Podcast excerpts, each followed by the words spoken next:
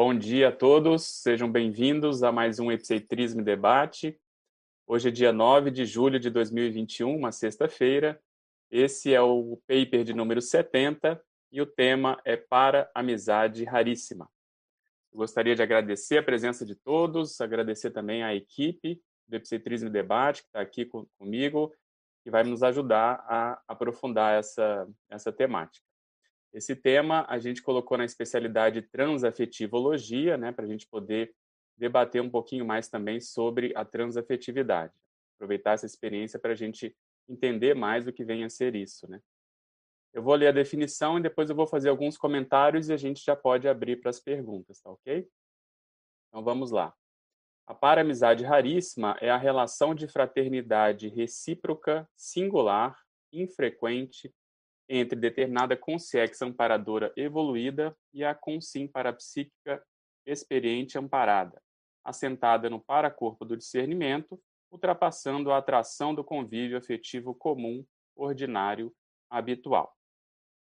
Na contextualização, a gente faz aí uma introdução sobre o processo da amizade, né, de modo geral.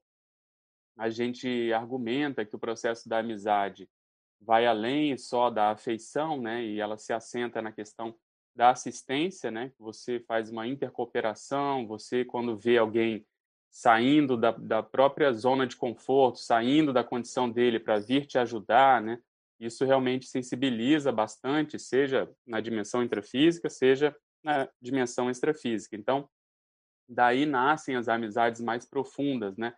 Porque isso obviamente cria uma um vinco, né, isso vinca a consciência, ela não se esquece aquela que foi atendida, que foi ajudada, e aí ela quer, de algum modo, reparar aquilo, né, retribuir com alguma condição a uma dívida de gratidão natural, positiva, que se cria em função disso, e aí a relação começa a crescer, né? E aí é muito bacana a gente poder fazer uma análise dessa condição, né? Esse é um conceito trazido pelo professor Valdo já tem mais de uma década, né, da, da amizade raríssima, e eu achei que valeria a pena a gente né, voltar a debater sobre essa condição, agora pensando aí também nas, nas consciex, né, incluindo as consciex.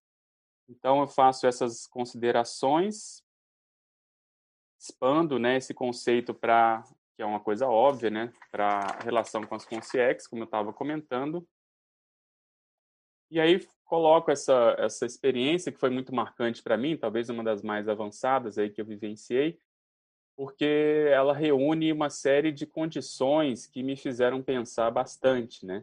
A começar pelo momento, né? Como eu coloco aí um momento muito crítico que a gente estava passando, né? Eu e a Cristiane, e aí inesperadamente surge essa, né? Essa consciex.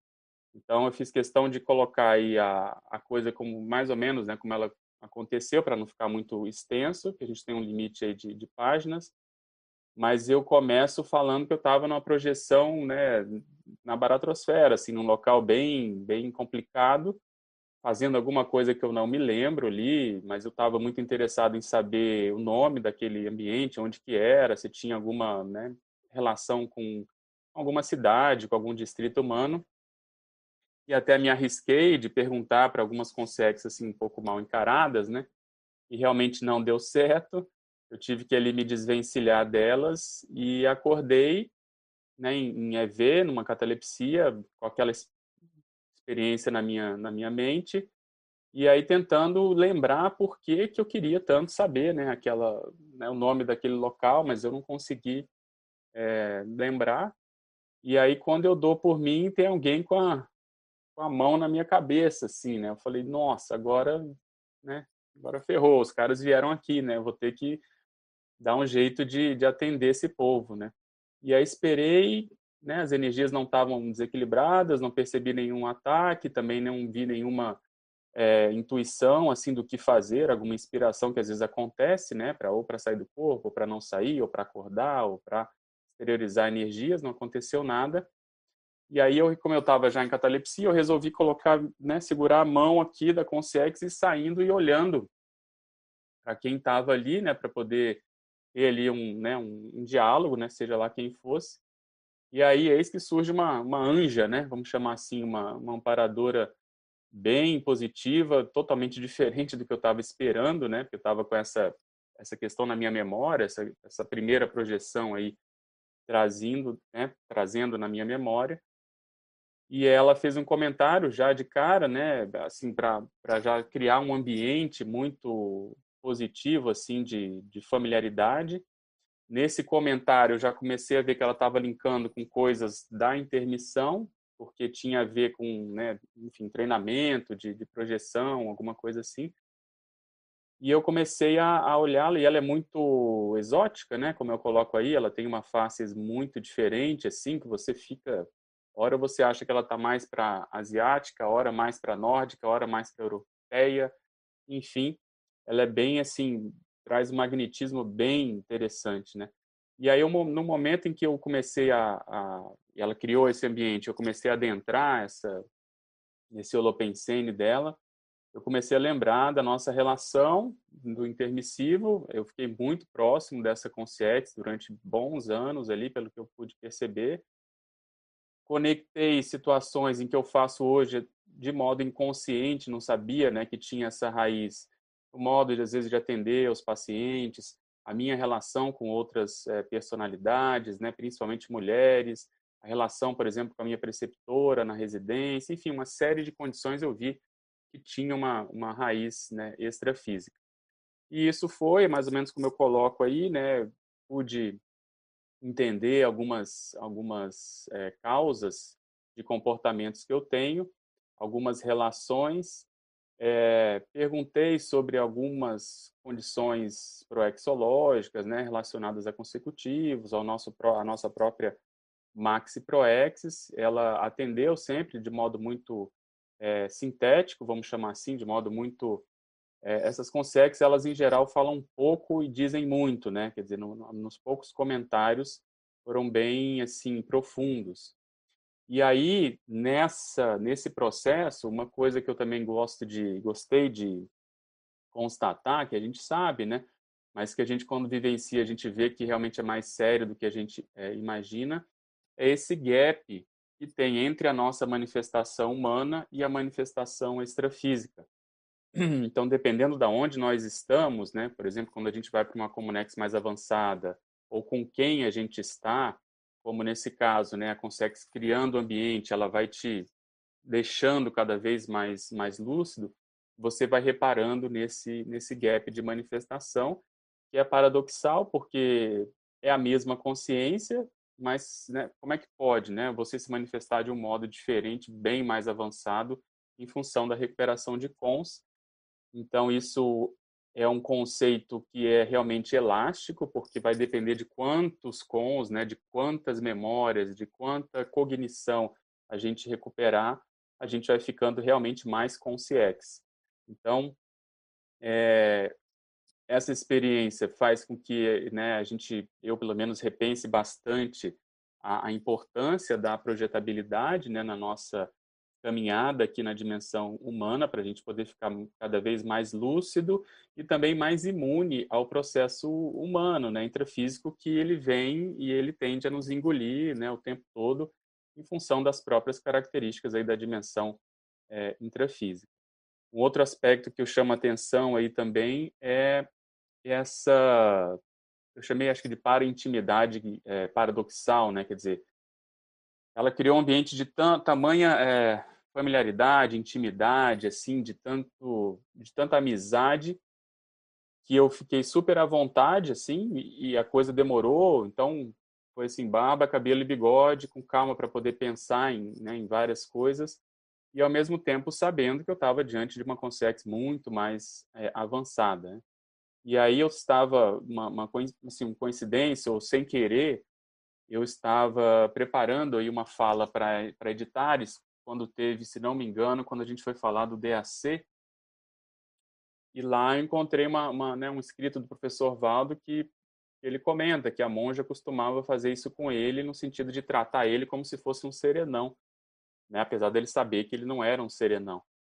Então eu fiz uma analogia com isso, né? Vi uma similaridade com essa condição, porque realmente você se sente tão à vontade, então não, apesar de saber, né, cognitivamente desse gap, você não sente aquela aquela condição, né, desse fruto desse desse gap evolutivo. Então isso também me marcou bastante e a raiz disso, obviamente, é, é, são retroconvivências, né? Quer dizer, você vai percebendo que você já teve muitos contatos com aquela consciência que hoje está numa condição mais é, evoluída.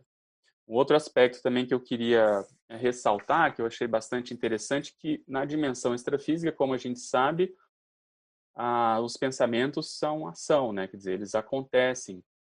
Então, essa rememoração que aconteceu da intermissão, lembrando o local, né, o próprio nome dela, algumas passagens, alguns conceitos, isso vai, vai evocando e você vai vendo que a, o ambiente que nós estávamos, no caso era aqui nesse escritório, ele começa a se transformar como se fosse numa réplica daquela Comunex onde a gente, onde a gente estava.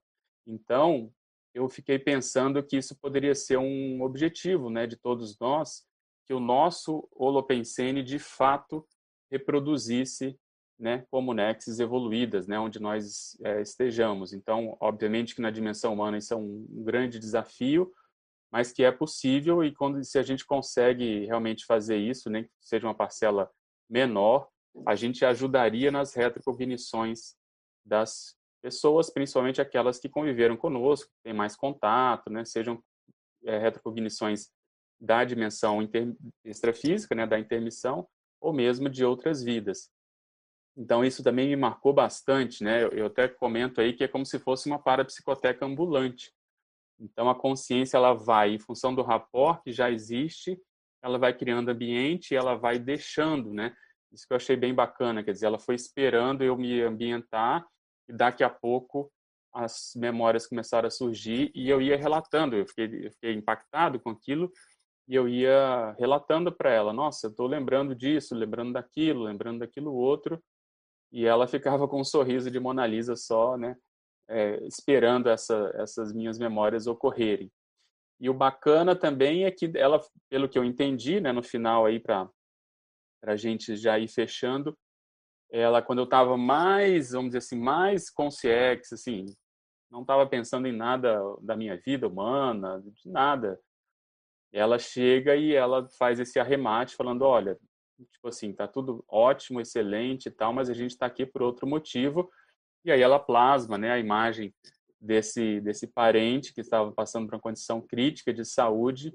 Ela fala, a gente está aqui para dizer que a gente, né, não se esqueçam que nós não esquecemos de vocês. E, e a forma dela falar foi justamente para fazer um trocadilho por conta desse holopensene mnemofílico que ela tem, né? Que ela que ela aparenta assim. E ela sabe, obviamente, a gente está estudando muito memória, retrocognição, então, em geral, essas consciências vêm e fazem um strike positivo, né? Um, um, strike assistencial. Vem por aquele objetivo pontual, mas já aproveita e faz uma série de outras, né, de outras assistências. Então, foi mais ou menos isso. Daqui a pouco ela, ela com um sorriso no rosto, ela se transforma numa, numa bola assim de, de energia muito positiva, irradiando energia positiva para todo lado, e eu volto para o corpo. E aí na enumeração eu faço aí uma listagem, né? Ela era bem maior, eu tive que me segurar aqui, até atrasei um pouco para entregar esse paper porque estava uma listagem maior, mas tentando aí fixar quais foram esses elementos mais marcantes para mim. Vou ler aqui o último, que eu acho que foi o mais avançado, né, que é essa condição da transafetividade. Eu comentei aqui assim, a paramizade raríssima, criando um ambiente de espontaneidade fraterna, com profunda sensação de bem-estar íntimo e mega felicidade extrafísica de difícil tradução em palavras, sobrepairando corpos, gêneros, dificuldades e principalmente diferenças evolutivas.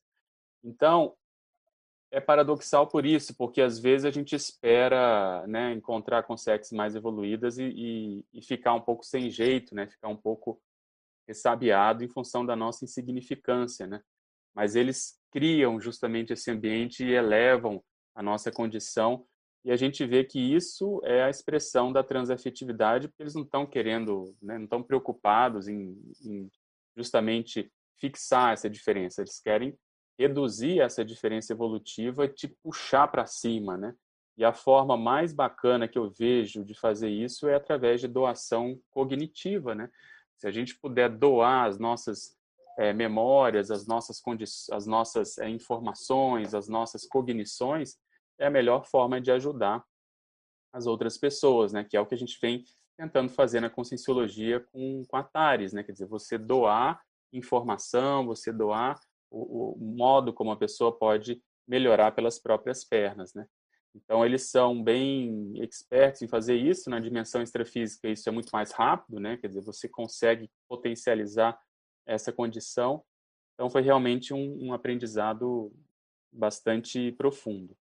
E aí, na frase enfática, eu comento assim: a paramizade raríssima lustra fenômeno divisor de águas na PROEX, da consciência parapsíquica, pois agudiza a recuperação de mega com os intermissivos e escancara a autorresponsabilidade grupo-kármica.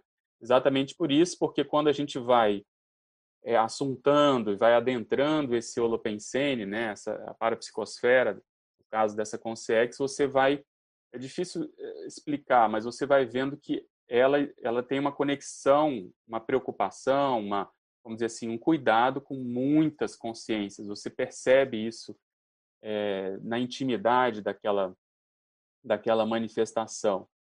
E eu pude perceber que nós estávamos é, no auge assim de, de preparar um, o fórum, né? Uma coisa específica que me chamou atenção é que a gente estava preparando o fórum de personalidade consecutiva do, do Pasteur. Estávamos trabalhando aí com 30 pessoas, mais ou menos, da OIC e da Consecutivos, estudando né, a personalidade, fazendo cotejo, vendo sobre diversos ângulos aquela personalidade e o grupo daquela personalidade. E eu vi ali que ela vem nesse contexto também de ajudar a resgatar certas lideranças que tinham relação com esse povo daí da França do século XIX. Eh, então, é, outra coisa que eu percebi, né, o momento que ela vem é um momento de, de vamos dizer assim, um momento crítico do grupo Karma, né, no caso específico da minha família, mas por outro lado eu estava né entregando esse livro que foi publicado da Seriexologia, né estava fazendo um balanço de 30 anos de Proex. Então você vê que é como se fosse realmente um, um, um momento muito assim propício né para realmente vir essa essa consciência e fazer essa gerar esse tipo de reflexão né então, eu, eu termino dizendo assim, você já identificou né, alguma amizade raríssima extrafísica, né? Vale a pena a gente pensar sobre isso, né? Ter isso como meta, ou quando nós estivermos fora do corpo, lembrarmos dessa condição. Quais os dividendos intraconscienciais prexológicos e holobiográficos, né? Daí resultantes. Na bibliografia específica, eu coloquei cinco fontes. Eu tirei uma fonte que não coube, mas que eu queria fazer menção, que a gente fez um verbete também sobre esse assunto, que chama Para Reencontro Memorável, aí focando justamente essa, essa, esse reencontro né, de uma consciência muito próxima, muito amiga, e que isso fica marcado na memória. Então, isso está na enciclopédia, já tem um verbete nesse sentido. Então, eu acho que é isso, Hernani. Vou aí abrir para a gente poder explorar mais esse assunto em conjunto, por favor. Bom dia, Pedro. Bom dia a todos que estão participando. É, nós temos aqui já algumas perguntas que o pessoal está enviando. Só lembrar então para o pessoal que está acompanhando, você pode enviar suas perguntas tanto pelo para quem está no site do Tertuliário, já existe o link, você clica lá e já preenche os campos para sua pergunta chegar até nós aqui. E para quem está acompanhando pelo YouTube, você pode simplesmente escrever lá no chat e também aquelas, o pessoal que está monitorando aí, quando identifica alguma pergunta, encaminha para a gente aqui, tá? Bom, Pedro, a primeira pergunta aqui é do Orlando Domingos, lá de Vila Velha, Espírito Santo. É, parabéns por mais é, essa aula de esclarecimento consciencial Solicito no parágrafo questão, está na página 1, tá, Pedro? É, pode explanar um pouco mais? É, eu coloco aqui assim, com base nisso, pode-se indagar, né? Qual o seu nível de lucidez holomnemônica sobre as amizades pessoais? você possui amizades extrafísicas e já identificou aquelas de cunho essencialmente mental somático. Então, isso é, um, é, um, vamos dizer, é uma variável que nós utilizamos muito, inclusive, nas pesquisas eh, retrocognitivas e serexológicas, que são as amizades de modo geral. Então, a gente pode estabelecer ali quais são as amizades reais, né? Que a gente sabe que nós conhecemos muitas pessoas, somos colegas assim de um número menor e amigos e amigas de um número menor ainda. Dentre esse número de amigos e amigas existem aquelas raríssimas, né, que são ainda em número menor. Então esse estudo ele ele ele é serexológico, ele pode se tornar serexológico quando nós queremos ver as raízes dessas amizades, né? O que que nos conectou, qual é o holopensene predominante naquela relação, quais são os trafores e trafares daquela consciência, os interesses em comum. Então, com isso, vai expandindo a nossa inteligência grupocármica, no sentido de a gente tentar saber quem é quem está do nosso lado, né? E, e uma amizade, como eu coloco aí no início, ela é fruto dessa caminhada serexológica, né? É a melhor expressão de convivialidade em termos evolutivos. Então, dar valor para as amizades significa ultrapassar essa fronteira serexológica no sentido de, de tentar ter noção de quem é quem, né? E aí, obviamente, inclui, a gente pode incluir essas, esses amparadores. Por exemplo, a gente tem noção da nossa ligação com o parador da TENEPS, que é né, mais habituê, mais comum ou frequente na nossa, né, no nosso dia a dia, ou essas consciências que às vezes vêm fazer ali uma intervenção é, pontual, mas super profunda, como é esse caso, pelo menos que eu estou considerando até agora. Então, é nesse sentido que a gente fez essa questão, essas questões aí. O que eu procuro, uma das coisas, talvez é, possa ajudar, que eu procuro fazer, é que acho que a gente tem que analisar com base em vivências. Então, você seleciona essas amizades, vamos colocar aí as amizades né, intrafísicas, para depois falar das extrafísicas.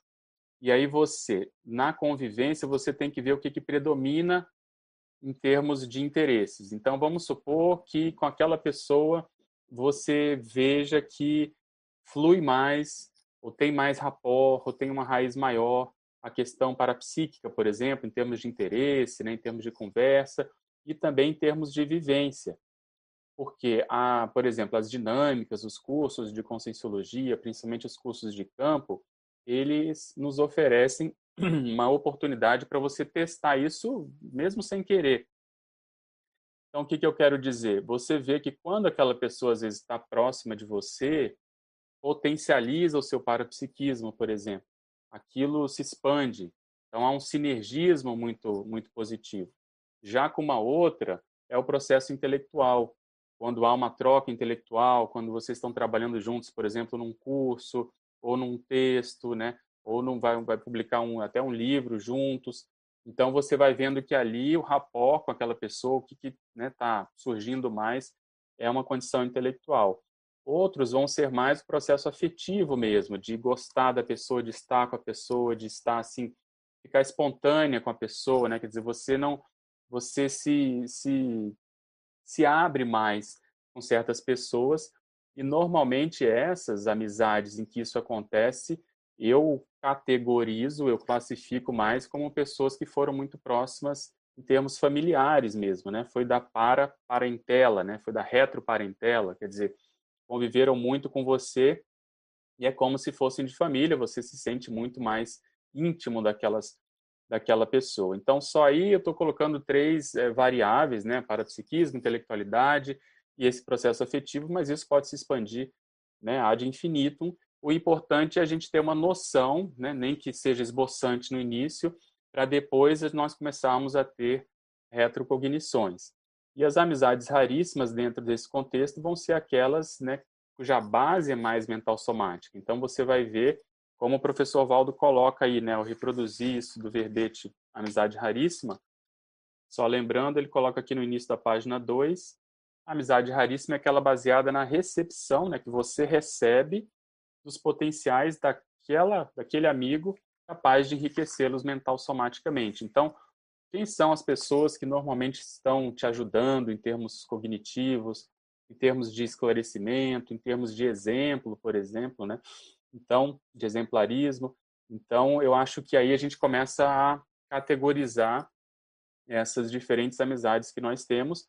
E se a gente já tem um pouquinho mais de vivência extrafísica, com sinalética, com a própria TENEPS, né, com os cursos de campo e dinâmicas, você pouco a pouco vai vendo que certas consex elas aparecem em certos momentos, né? Então você vai estabelecendo ali uma paralencologia pessoal, no começo bem assim rudimentar, né, bem pouco, mas daqui a pouco com o passar dos anos isso vai ficando mais frequente, você vai vendo que aquilo tende a se repetir e de novo, você vê que aquela consegue sempre aparece em momentos críticos de desassédio, por exemplo.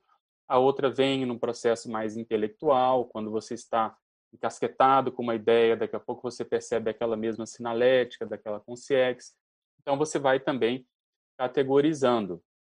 Eu acho importante, por exemplo, no caso até dos inversores, né? Não sei se tem inversor nos assistindo, mas eles terem isso em mente, porque às vezes a gente pode ficar um pouco assim desmotivado, né? Achando que é difícil, puxa, mas meu parapsiquismo não é para tanto.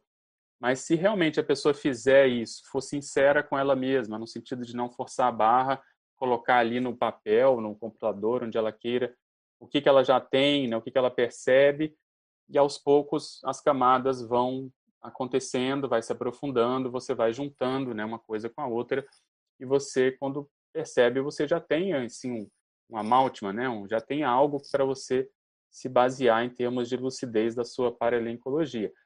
Então, eu acho que é isso. Eu acho que a coisa começa pouco a pouco, né? Com, de, do intrafísico para depois expandir para o extrafísico, né? Isso em geral, mas se a pessoa tiver muito parapsiquismo, faz junto, entende? Não tem, não tem nenhuma regra nesse sentido. Mas foi pensando nisso que eu coloquei essa questão aí. Orlando, obrigado pela, pela pergunta. Odílio, quer falar isso? Acho que o som tá. Ana? Fique tá bom, então vou falar aqui. Bom dia, Pedro, bom dia a todos. Parabéns pelo paper, muito inspirador, como eu tinha falado para você. E aí eu fiquei pensando nessa questão da expansão, né? Propor, patrocinada ou proporcionada pelas companhias, né? Como você estava colocando aí. E aí, ah, que eu ia te perguntar, qual que é a sua percepção dessa expansão quando ela ocorre? É um extrapolacionismo puramente, né, em, função da presença desse campo homeostático dessa consinha ou consciex, né? Ou, ele, é, ou essa expansão ela já denota uma qualidade sua desapercebida? Excelente pergunta, porque é, as duas coisas eu acho, porque eu fiquei me perguntando isso é meu, isso, né, essa manifestação extrafísica, essa, essa para-identidade, não no sentido de para-identidade extra, mas essa neo-identidade, entre aspas, que eu não reconhecia, isso é meu, isso é em função da consciência, e a conclusão que eu cheguei é que são as duas coisas. É como se, didaticamente, primeiro ela te coloca como você estava na dimensão extrafísica, então ali uma recuperação de cons para você se ver realmente como consciex e depois ela faz aquele sabe aquele algo a mais que você nota nitidamente que aquilo não não é seu mesmo na condição de de consciex então eu acho que essas experiências elas nos ajudam a, a intrafisicamente você ficar um pouquinho melhor né que você vai puxando como se fosse puxando para cima para cima para cima e você não volta a ser aquela abóbora que você era. Você é uma nova abóbora, uma, uma coisa diferente, né? um pouquinho diferente. Mas em termos de fenômeno, é, eu diria, acho que são as duas coisas. Então você primeiro se manifesta como uma consciência que você foi ou é, né, na dimensão extrafísica, por exemplo, sem corpo, mas elas te jogam ainda mais é, para cima, né? Te, te, vamos dizer assim, otimizam a sua manifestação de um modo muito muito positivo. Uma das coisas que eu vi nisso, para tentar ser um pouco mais prático, é um nível de associação de ideias, assim, de memórias, né, interdimensionais, quer dizer, intra e extrafísicas, que é muito difícil de, fazer e de traduzir em palavras, porque você está lidando aí, às vezes, com uma, né, um tempo muito grande, sei lá, quase um século, 50, 70 anos, em termos de distâncias de tempo, em termos de experiências mais sutis, que a dimensão extrafísica proporciona, com alguns arremedos né, de, de comportamentos aqui na dimensão humana. Então, é como se muita coisa fizesse sentido para você que você nunca tinha juntado as pontas e você começa a fazer isso de modo muito rápido, de modo muito intenso. Então, isso eu já coloco na condição do extrapolacionismo real, né, do extrapolacionismo extrafísico, do fato dela ser assim.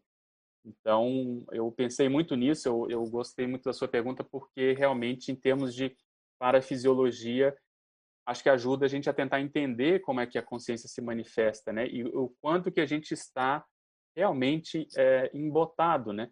Então, a gente pensar assim, a gente, a gente é bom para a gente não se contentar, não, não achar que nós estamos né, por cima da carne seca, de modo algum, e, e outra coisa para a gente estudar realmente esse gap, né? E pensar, né? O professor Valdo sempre comentava que é difícil a pessoa sair de uma vida tendo recuperado, né?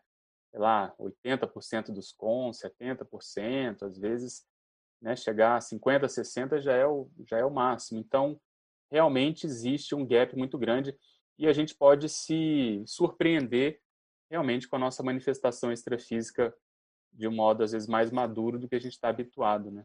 Conosco mesmo. Então, bem bacana. Acho que é a Ana. Bom dia, Pedro. queria te dar parabéns também, gostei muito do verbete. E a pergunta que eu tenho é referente a, na parte de contextualização, tem um parágrafo chamado Tares. E aí você colocou o ditado lá, o verdadeiro amigo é aquele que diz a verdade, né? E aí, o que, que eu observo, e aí eu queria saber a sua percepção e vivência, né? É, essa, a, acho que a condição ideal seria ter a amizade raríssima junto com o processo todo afetivo também, acho que acaba acontecendo. Mas tem situações que é um processo mais afetivo mesmo, eu concordo com você, acho que a gente é muito próximo, e que não necessariamente vai ter aquela base ideativa mais avançada ou algo assim. Mas é, a gente está numa época em que essa condição de dizer a verdade, falar isso, é, nem sempre é bem-vindo, assim, né? Não é simples falar. Então, pelo menos, é, pessoalmente, já passei por algumas situações, e mais recentemente, acho que tem, tem sido mais frequente, de você falar algo desagradar total, né? E às vezes é, dá uma decepção, assim, porque às vezes eu, pelo menos, tinha né, uma certa expectativa, ou a gente tinha, de que era um processo mais mental somático, né? mas desagrada, entende? Então, nessa condição aí, ou do binômio admiração-discordância, essa condição de dizer a verdade, tudo, o que, você acha assim que é o limite para a gente poder avaliar se aquilo de fato é um restringimento? Eu não estou falando que a gente está por cima da carne seca, não, está tá uhum. sempre certo, está sabendo tudo, não é. Estou falando de situações que às vezes você tem alguém muito próximo, tem situações que você queria esclarecer ou ajudar, já houve momentos pretéritos, às vezes, em que as coisas já foram ditas né, mais claramente, mas atualmente a situação está mais complicada. Então, atualmente que eu falo assim, em algum no período que a pessoa esteja vivendo. Então, como que você sabe avaliar assim, o que, que você pode usar de critério para falar o seguinte, não, é o limite da pessoa, é o restringimento, ou não, era da família mesmo, então é, é um processo mais afetivo, né? Para a gente ter uma, tentar expandir ou só fora do corpo mesmo, com projeção que a gente vai conseguir avaliar esse depois de soma, a gente tenta fazer o melhor que puder, qual que é a sua visão nesse processo aí? É difícil, Ana. Eu reconheço que é difícil. É, existem muitas é, amizades e relacionamentos que às vezes é, passam por é, momentos, né? Também, às vezes você achava que era uma coisa, depois a vida mostra que não era tanto assim. Então isso tudo faz parte, né, do, do processo. Mas se for uma base real, assim, de amizade mesmo, de vínculo mais profundo, é, se né, nós já deixamos você, a pessoa, quem esteja ali interessado em ajudar, já deixou claro, né, qual que é a posição, o que que pensa, o que que há, por exemplo, olha, eu acho que você está indo para o buraco, né, vamos supor assim, eu acho que está tá equivocado, você está assim, você está assado, tem o um limite, né, tem o um limite da pessoa, porque a gente também não, não, às vezes no afã de ajudar um amigo, a gente acaba é, querendo controlar ou, fica, ou sofrendo, entre aspas, né? Estou exagerando, mas assim, a gente fica incomodado um pouco com aquela manutenção daquele comportamento que a gente às vezes não considera o ideal, né? Então, eu acho que o limite, um dos limites é assim, ficou claro, né, para a pessoa, olha, faz o que você achar melhor e tal, mas se eu fosse fazer, se eu fosse você, enfim, eu não faria isso, eu penso assim, eu penso assado. Então, isso eu acho que é um dos limites e, e beleza, e a amizade pode continuar e tá tudo certo. Uma outra coisa que eu penso muito também é na forma, né? Na forma de se fazer. Então, realmente tem, quando a gente diz a verdade e essa nessa verdade tem um feedback, a pessoa ela ela ela não gosta assim, ela ela aquilo incomoda demais. Então, eu já tive também, como você falou, eu tenho algumas amizades que elas ficaram estremecidas em função de feedbacks que foram dados, né, com a melhor das intenções, e aí você fica pensando, puxa, será que a forma não foi adequada? O que que houve? Mas faz parte do próprio processo da pessoa não estar tá esperando e de repente ela recebe, né, um feedback seu em outra linha, em outra direção, e aquilo estremece. Então, é, se a amizade for real, né, aquilo vai se restabelecer num, num, outro nível, porque a pessoa vai ver que a intenção, pelo menos, é, né, foi, foi positiva. Mas eu concordo com você, é muito difícil, porque se a gente colocar aí algumas variáveis, por exemplo, de passado, é a pessoa, às vezes, que reencontra um grupo do passado, eu vejo muito isso em famílias também, né, os pais preocupado com os filhos, aquele filho você vê que reencontrou ali um grupo mais complicoso do passado e os pais tentam ajudar, às vezes até amigos, né, amigos mais antigos tentam alertar esses essas é, esses adolescentes mais, né, que pegaram uma amizade mais nova e você vê que aquilo é tudo anticosmoético e tal. Então tem essa limitação, né, em função desse vínculo afetivo do passado acaba se impondo. O processo ideológico, eu vejo que é um complicador muito grande, porque a pessoa, de novo, entra no passado, tá, com todas as ideologias. Hoje em dia está muito forte essa questão política, né, muito polarizado. Então, você vê que a pessoa ela tem muitos vieses de confirmação, porque ela só assiste aquilo que ela quer, e você não tem entrada ali. Não adianta você, né, ainda mais hoje em dia que né, estão se questionando tudo e todos, e aí a pessoa relativiza tudo e você não consegue mais ter um acesso tão grande, tem que até evitar aquele assunto. Mas o que eu procuro tentar fazer é deixar claro que, pelo menos, né, o que, que eu penso, como é que, que eu vejo aquela situação, e a pessoa toma ali as decisões dela. Mas eu concordo que é difícil. São muitas variáveis em jogo, né? A gente também não pode se considerar o dono da verdade, como você falou. Tem que dar um tempo, né? Tempo ao tempo e, e vamos esperar. Então é. Ah, achei muito bacana essa categorização que você fez também, das amizades pessoais, né? Porque aí você vai lidando com cada uma da forma como é possível, né? Aproveitando que tem de melhor, ajudando no que é possível, mas achei muito bacana a sua reflexão. Muito bom. Legal, obrigado. Posso, posso aproveitar o fluxo? Claro. Então, Pedro, parabéns, muito bom. E a gente, eu estou aqui refletindo que na atual situação, no atual momento, a gente falar de amizades e para amizades, poxa, muito bom. Estamos recebendo mais um presentão né, nessa sexta-feira, amanhã de sexta-feira. Parabéns e obrigado. Eu gostaria de continuar essa reflexão, porque desde o início, assim, é, a, a, o fluxo das minhas ideias no final, é, a última frase que ou o último conceito assim que ficou registrado na minha cabeça, Pedro, está na frase enfática na hora que fala autorresponsabilidade grupo kármica. E você vê que tem a ver, aliás, com todas as perguntas, né? O fluxo tá, tá, estamos falando. Mas o que a Ana trouxe, você foi levando exatamente para esse ponto, né? Quer dizer, uma responsabilidade não tem um, uma receitinha, né? Uma receitinha. Você fala assim, que aí o seu amigo vai continuar cada vez mais amigo. Então tá. Então eu queria fazer uma reflexão. Vamos ver se eu não ficar, eu não conseguir ficar claro, a gente caminha, tá? É respeito, por exemplo, assim, qual, na sua opinião, na sua, no seu estudo, no seu autoestudo, qual a estratégia interassistencial que compõe o contexto, o conteúdo do fenômeno, tá? Eu vejo duas coisas, mas de repente você, duas possibilidades, de repente você é, percebe uma outra. Por exemplo, o contato com a amparadora já estava previamente agendado a trabalhar através de você. E isso levantou poeira e envolver o consexo doente no fluxo, que a gente sabe que nós estamos com SINS, é, vai saindo do corpo, a gente atravessa algumas dimensões até ter essa condição, né, que você relatou com ela. Ou as consciências doentias já incomodavam o seu familiar, você tinha a intenção de assistir o seu familiar e ela veio socorrer essas consciências que já estavam e você já tinha percebido. É, excelente é, ponderação, uhum. porque na, na vivência eu separei isso, né? Quer dizer, eu uhum. achei que eu estava numa, numa condição e aí houve um desfecho com essa, com essa amparadora. Então, uhum. eu não percebi nenhuma conexão direta, mas como você comentou, e eu, eu dou a entender aqui, quer dizer, essas consex não dão ponto sem nó, elas não vêm fazer um trabalho só ali no varejo, né? Então, eu, eu penso que no bojo dessa experiência eles estavam né, atendendo essas consex também e de algum modo eu estava lá na baratrosfera fazendo algum, né, algum trabalho e elas podem ter sido assistidas.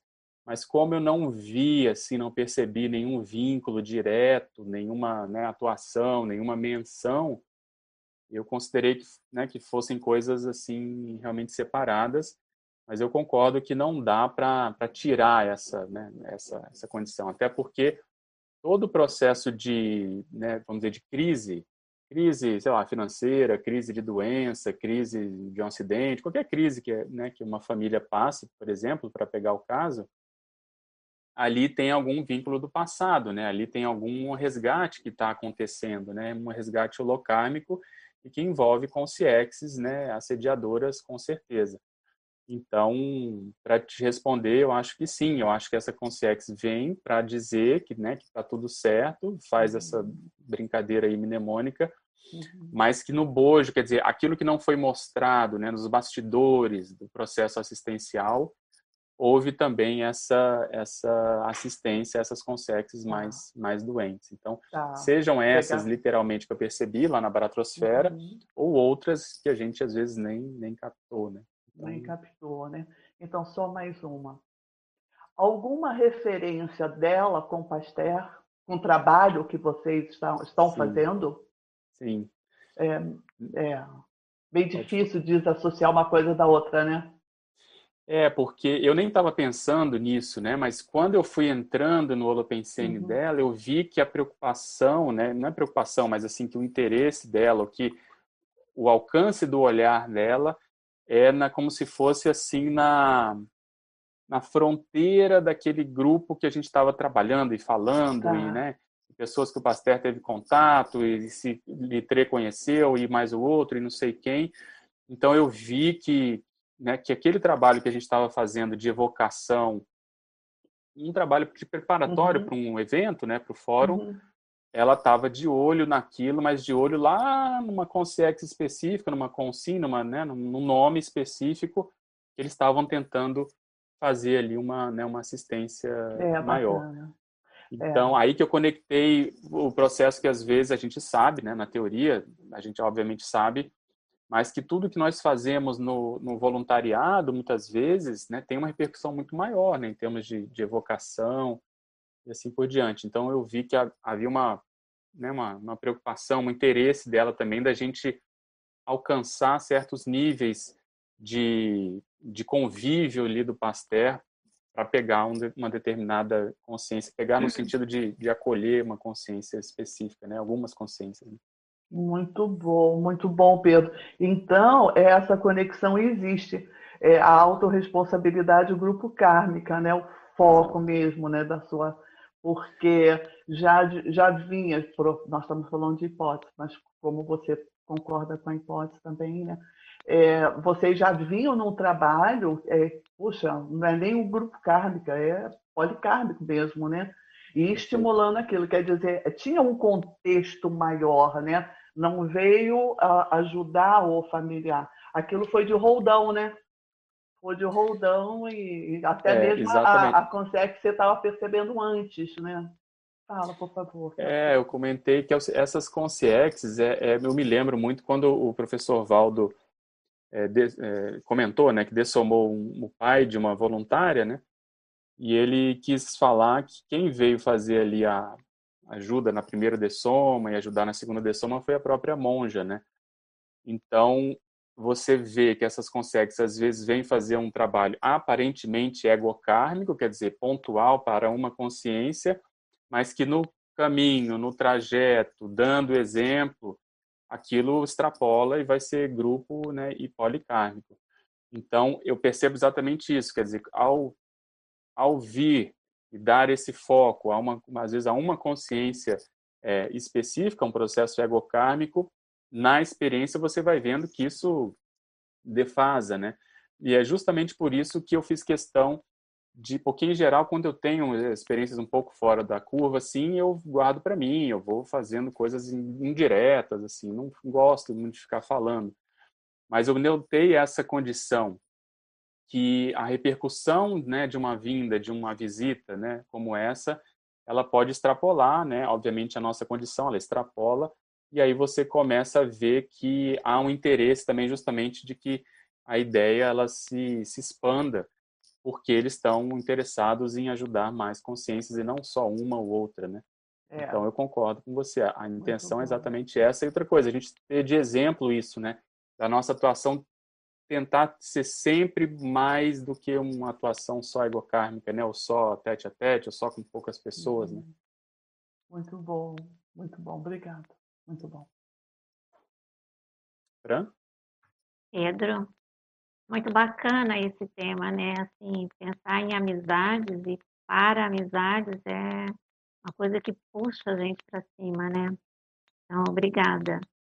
E aí, Pedro, assim, diante dessa experiência extrafísica tão significativa, eu penso assim que houveram bastante é, ponderações, né, realinhamentos, né, reconstruções né, de, de, de pensamentos mesmo. E aí eu fiquei pensando aqui, a partir desse contato com, assim, com essa amizade raríssima, né, essa para-amizade, houve na sua vida pessoal alguma reconsideração com os amigos intrafísicos, assim, houve um realinhamento, alguma coisa assim que você achava que ah, sei lá, isso aqui não está batendo bem. E aí, assim, a partir dessa extrapolação, você passou a ver de outra forma e considerando tudo isso, assim, um, um trabalho grupal, né? É, tem a ver com aquilo que a gente estava conversando com a Marina, né? Quer dizer, você uhum. começa a tentar uh, imitar minimamente, né? Ou, ou reproduzir esse processo de autorresponsabilidade grupocármica, né? Então, como eu estava comentando, você começa a olhar todo mundo não mais em função de, de, concordar ou não concordar, né? Mas em função do próprio trabalho, né? Em função de, de interesses maiores, né? Interesses proexológicos, maxi-proexológicos e assim por diante. Então, houve nesse sentido e também nisso que eu estava comentando antes, de você tentar ver, puxa, se essa pessoa está aqui né, comigo, se nós estamos juntos, quem não está aqui, né? Quer dizer, a partir do momento em que a gente estabelece esse a natureza do vínculo, a natureza seriexológica do vínculo, se você começar a adentrar né, esse vínculo, essa raiz serexológica com essas pessoas que são é, assim participantes de um círculo de amizades, você tem a chance de, justamente de, de tentar evocar essas pessoas que não chegaram, né? Eu já fiz até uma tertúlia matinal com esse nome de busca grupocármica ativa, porque já é uma experiência que vem acontecendo de eu perceber esse interesse dos amparadores de não só ajudar quem, quem está aqui, né, dar uma colher de chá e etc., mas é o que a gente estava comentando no, no processo ali do grupo carmograma do Pasteur, Quer dizer, eles estão interessados em fazer esse, essa evocação, né? A própria noite de gala mnemônica, a base toda foi essa, né? O professor Valdo deixou isso bem claro, né? Que o interesse do transmentor era fazer essa evocação grupal para potencializar a entrada de consex no, no curso intermissivo, né? Então, o que me fez pensar mais foi realmente isso, sabe? Primeiro, é, relevar muitas coisas, porque você vê uma experiência dessa faz você pensar, cara, tô aqui, realmente eu tá lá, é, tudo fica muito mais desdramatizado, assim, sabe? Fica muito mais tranquilo. E aí as relações interconscienciais, por mais difíceis que sejam, você começa a relevar muitas coisas, ver que muita coisa é besteira da sua parte também, né? E você vai tentando ir onde interessa, né? Ir ali, porque o problema não é mais você ou aquela pessoa e aquela pessoa. É quem não está, né? São as, as pessoas que não chegaram, são as pessoas que estão numa condição mais crítica do que nós dois, né? E assim por diante. Então, isso ajuda muito a colocar o foco fora, às vezes, da relação para potencializar a evocação dessas, desses, desses terceiros, vamos chamar assim, né, de pessoas que realmente não, não chegaram e que às vezes a gente não vai acompanhar, mas você colocando o trabalho da TENEPS nisso, você vê que às vezes era essa sinapse que eles estavam interessados para que você fizesse, ou essa pessoa que eles queriam que você pensasse na, na TENEPS, para melhorar, não só melhorar a sua relação, mas principalmente para evocar é, consciências que estão ou às vezes, né, numa condição crítica, ou às vezes até como assediadores da própria relação, né? Porque isso faz com que eles consigam chamar esses assediadores, né, trabalhar, desassediar, e aí o próprio grupo vai melhorando em termos de holopensene, né? Então foi mais ou menos isso que eu pensei, Fran. Não sei se você pensou algo diferente, pode ficar à vontade. Não, é, eu acho que é uma experiência dessa muda, né? É, então, assim, eu, é, você começa a ter um novo olhar, né? Me, o que está me passando aqui é, na, na, leitura do seu paper e da tua, das suas explicações. Então, eu acho assim que a gente começa a ressignificar muita coisa mesmo. Então, é. assim, é. às vezes essas é, até mesmo como a Ana colocou ali a questão da TARES, né, que é uma coisa, às vezes, é, meio antipática, né, então, assim, isso daí você vai limpando, né, vai tentando é, melhorar exatamente. as relações, até mesmo fruto de alguma TARES ali, que aconteceu, às vezes, nessa vida mesmo, né, e que ficou alguma coisa, alguma aresta ali para parar ainda, né, então você vai é, sobrepairando essas coisas, imagino, né, que a ideia principal de um, de um é. encontro dessa natureza seja ajustar muita coisa. É, e uma, uma, se eu pudesse sintetizar isso, é a gente começar a olhar de modo diferente para os assediadores, né? Então, acho que esse interesse sincero em saber quem são, como são, como estão essas consciências, nós chamamos de assediadores, né, que estão ali às vezes mal intencionadas, é, isso faz toda a diferença porque a gente vê que é onde elas, né, os amparadores aí querem querem chegar para tentar catalisar, né, a evolução do grupo como um todo, né. Então isso, essa essa reperspectivação eu acho fundamental e eu acho que é um grande gargalo da própria desperticidade, né. Quer dizer, na desperticidade isso já tem que estar tá bem, assim, bem claro, né, bem teático, bem tranquilo porque num, num, numa perspectiva anterior, às vezes, o que, que a pessoa costuma fazer? Ela, às vezes, quer defender os amigos, né? É, pensando aí no guia cego, né? Quer dizer, o familiar, é o processo do clã, quer dizer, rechaça quem vai contra. A gente vê muito isso, né, hoje em dia, quer dizer, essas polarizações. A pessoa não quer, não quer ver o fato em si. Ela quer defender aquele que ela acha que é que faz parte daquele daquele grupo, daquele clã. Então, né, superando isso, acho que a partir da desperticidade começam outros interesses que são mais nos fatos em si, né, na evolução em si, na Tares em si, seja para quem for, né, seja lá que precisar ser falado e, e mostrado, vai ser, né, vai ser feito, né? Então acho que essa esse raciocínio ajuda a gente a, sabe, a, a tirar um pouco o psicossoma da história e colocar mais o, o mental soma. A tua última fala, Pedro, me faz pensar muito no livro Libertação, que é Sim. é justamente a virada, né, dos, dos mega sediadores, né? E isso faz toda a diferença grupal, né? Perfeito. Então, ali é uma aula realmente de, de mega viragem, né, dos assediadores. Você vê que vem gente com um vínculo muito antigo, de base, né, afetiva ali, materna, de gente que tem uma ascensão cosmoética sobre o assediador para fazer com que ele potencialize, né, com que ele realmente faça essa, essa virada. Então, é, eu concordo contigo. É o interesse dos amparadores mais veteranos é exatamente essa, né? Aos poucos, vai, vai, vai, até que tem um momento ali da, da cirurgia, né? Que ele joga a toalha e, realmente vem para o lado do, do amparo. Legal. Hernani? Tudo bom. É, tem aqui agora uma pergunta da Marilux, lá de Conceição dos Ouros, Minas Gerais. Parabéns, professor Pedro, pela riquíssima e profunda experiência. E aí a pergunta, na enumeração, é, por favor, dentre as 20 abordagens, se não for pedir muito, poderia falar mais um pouco sobre os itens 9, 11, 17 e 20. Deixa eu anotar aqui. Vou começar de trás para frente.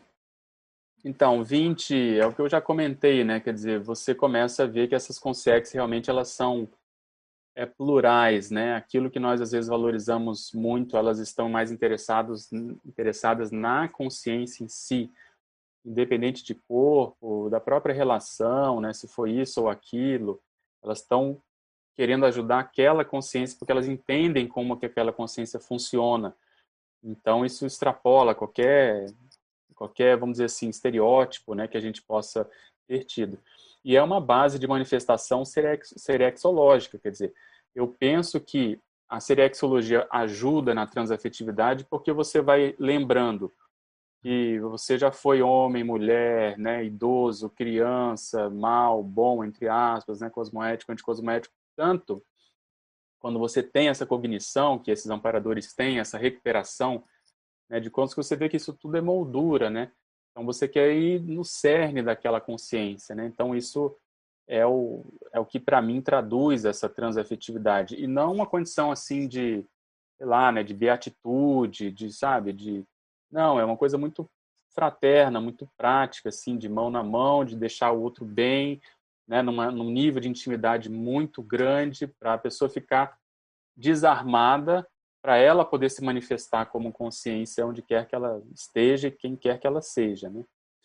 Outra que ela pede é essa 17, que é, tem a ver com isso, que é a para-intimidade paradoxal, porque eu já comentei também, quer dizer, você tem aí uma, eu não sei o nível evolutivo dessa consciência, né? Eu coloco ela ali perto do evoluciólogo, Pode ser mais, pode ser menos, mas enfim, há um gap grande com relação à minha manifestação. E, no entanto, ela está ali lidando de igual para igual, né? É você, assim, mal, bem, assim, mal comparando, no meu contexto profissional, você pega ali, vê um, um, um médico super experiente, né, que a gente chama de staff, vamos pegar ali um cirurgião que tem ali décadas de experiência, às vezes ele traz um caso para discutir com um residente do primeiro ano de cirurgia, pedindo a opinião dele, vendo, quer dizer, ele baixa tudo para ver o que, que surge de ideia daquela, né, daquele novo trainee ali, daquele treinando, daquele residente, daquele médico, né, com pouca experiência. E isso, né, o R1, o médico do primeiro ano, ele vai se sentir à vontade de poder falar o que ele estudou, o que ele pensa, as experiências dele. Então, é mais ou menos isso que, que acontece, guardadas as, né, as proporções, que aconteceu, né? Então, você sabe o gap, mas você se sente à vontade. Então, isso, isso realmente é, é paradoxal. A décima primeira, isso aqui é muito interessante, né? Eu chamei de interextrapolacionismo parapsíquico, porque eu, nessa experiência eu comecei a notar que eu tive uma visão de conjunto de alguns extrapolacionismos que eu tive, né, de algumas experiências fora da curva, em termos de parapsiquismo, e eu vi que por trás estava essa consciência, quer dizer, ela sabia daquilo que eu, só eu tinha vivenciado, uma condição às vezes muito individual, muito personalíssima, numa experiência muito é, específica e avançada. Então, eu vi que é como se houvesse uma, uma conexão entre experiências avançadas que eu tive. Eu na minha ignorância, né, eu colocava, tive esse extrapolacionismo aqui, o outro ali, o outro acolá, né, anotei tudo separado, e jamais teria pensado que isso tudo tem uma raiz comum em termos de consciência extrafísica, né, patrocinadora junto de uma de uma equipe e principalmente com um objetivo comum. E esse objetivo tem a ver com nódulos holomnemônicos no sentido de destravar certas manifestações. Então, isso está na minha bola da vez, né? Eu estou querendo escrever mais sobre isso, pensar mais sobre isso, ver se eu tenho mais ideias sobre isso. Eu vi que o professor Valdo escreveu, mas não com essa abordagem específica sobre esse assunto, né, em outro, um outro viés. Então, eu estou aí tentando ter tempo para poder aprofundar mais essa condição. Mas faz a gente pensar exatamente nisso, quer dizer, listem, né, a pessoa que está ouvindo, né, lista os seus extrapolacionismos e pense qual a conexão que existe entre eles. Não tem um denominador comum? Qual seria? Né, qual o interesse dos amparadores nisso? Às vezes eles estão né, muito conjugados, ou mais do que você está é, imaginando. E a outra foi o número 9, né? Isso. Evoluciometria da paralencologia, a para-amizade raríssima, elucidando a ligação da consim com o evoluciólogo pessoal. Então, é isso que eu estava comentando. Você começa a ter uma noção mais prática, né, mais aplicada de quem é a Consciex lá que está, né, vamos dizer, no comando do grupo ali em termos de evoluciólogo, porque essa amparadora é muito próxima dessa outra Consciex. Então, você começa a ter assim um, um uma noção maior de quem é quem, pelo menos assim, né, de pobre, mas quem é quem que está te ajudando em termos de, de amparadores, né? Qual a ligação deles, por exemplo, com o amparador da TENEPS, qual é o vínculo. A base disso tudo que eu vejo, se a gente pudesse ter um foco, é a condição da Comunex. Né? Quando eu vi qual era a Comunex base de, de manifestação, é que essas coisas começaram a ficar claras para mim. Então, eu acho que pouco a pouco, se a gente puder ter essa, essa meta de ir vendo onde nós estivemos durante mais tempo na dimensão extrafísica, você vai conectando várias, é, vários pontos. Por exemplo, eu comecei a ver isso que né, o professor Valdo, a professora Marina tem muita experiência com isso também, com a condição do ECP2 e com essa Epipex dos nórdicos, né? Quer dizer, isso tem uma, uma representatividade, né, uma importância, um alcance que vai muito além do que, pelo menos, eu considerava né, na, na nossa manifestação. Eu lembrei, por exemplo, de uma retrocognição que eu tive também no curso de campo, até comentei com a Telma, sobre um, né, uma, um local específico que tem a ver com essa, com essa Comunex. Você vê a gente falando de fórum de personalidade consecutiva, né? A própria Telma, ela tem muita é, bagagem holobiográfica com a condição dos nórdicos em função lá da, da Corelli, né, a, a, a, Thelma, né, a princesa da Noruega, né, quer dizer, tudo isso tem uma, uma, uma conexão. Eu lembrei, você vê, eu estava fora do corpo, nessa experiência eu lembrei da amparadora da UFIEX do Valdo no Rio, né, que ele chamava de wardrobe, que é de base é, nórdica, lembrei do, do EM, e aí, sincronicamente, na mesma semana, né, a Helena, que está fazendo um, um, documentário sobre o AM, nunca tinha me, me ligado, ela me liga para comentar sobre o documentário, ver minha opinião. Então, assim, é, você vai vendo que você vai preenchendo um pouco mais né, o quebra-cabeça ali, grupo kármico, vamos colocar assim, para grupo kármico, das suas relações e que vão te conduzindo para o processo do, do evoluciólogo. Né? Então, essa amparadora é como se você. Vamos pegar o exemplo do professor Valdo, né? Então, todos nós tivemos, a maioria pelo menos, muita proximidade com o professor Valdo, uns mais, outros menos, mas uma pessoa muito, vamos dizer assim, muito intensa, né? Muito importante na nossa manifestação. Vamos supor que você não lembre, não lembrou, você não lembra dessa condição e de repente você tem a experiência que você vai lembrando, né? Que ele está ali e você vai conectando toda a importância dele na sua na sua vida, várias passagens, vários dizeres.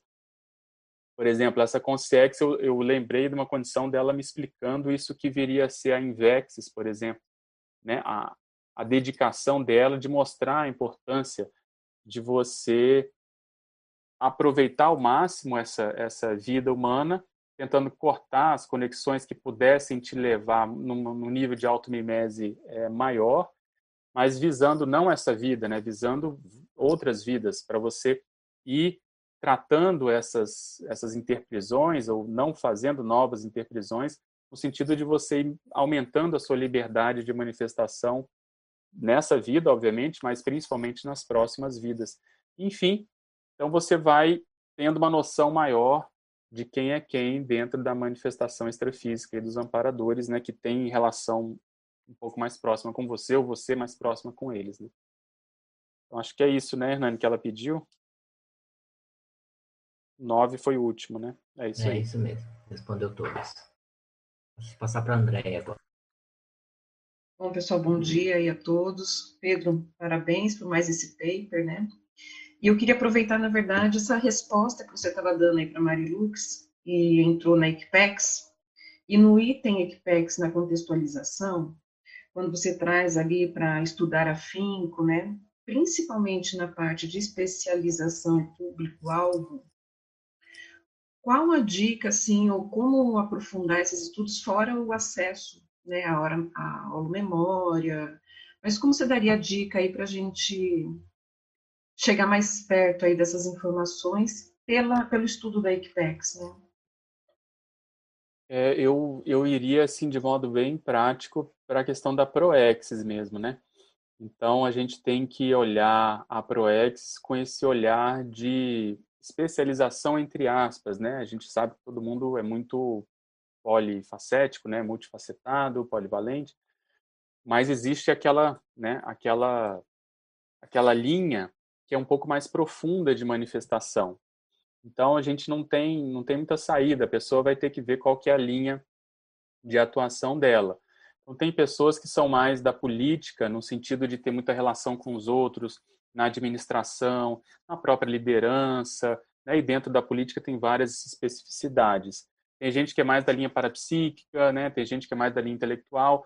Eu digo isso em termos de, de profundidade. Então, no voluntariado, eu vejo que é uma escola para a gente perceber essa raiz equipexológica, né? Quer dizer, onde que a pessoa, e principalmente quem já tem alguma, algum tempo de voluntariado, tem que fazer essa análise como se fosse uma consciex, quer dizer, aonde que o meu trafor, o meu mega trafor, ele se expressa de modo diferenciado.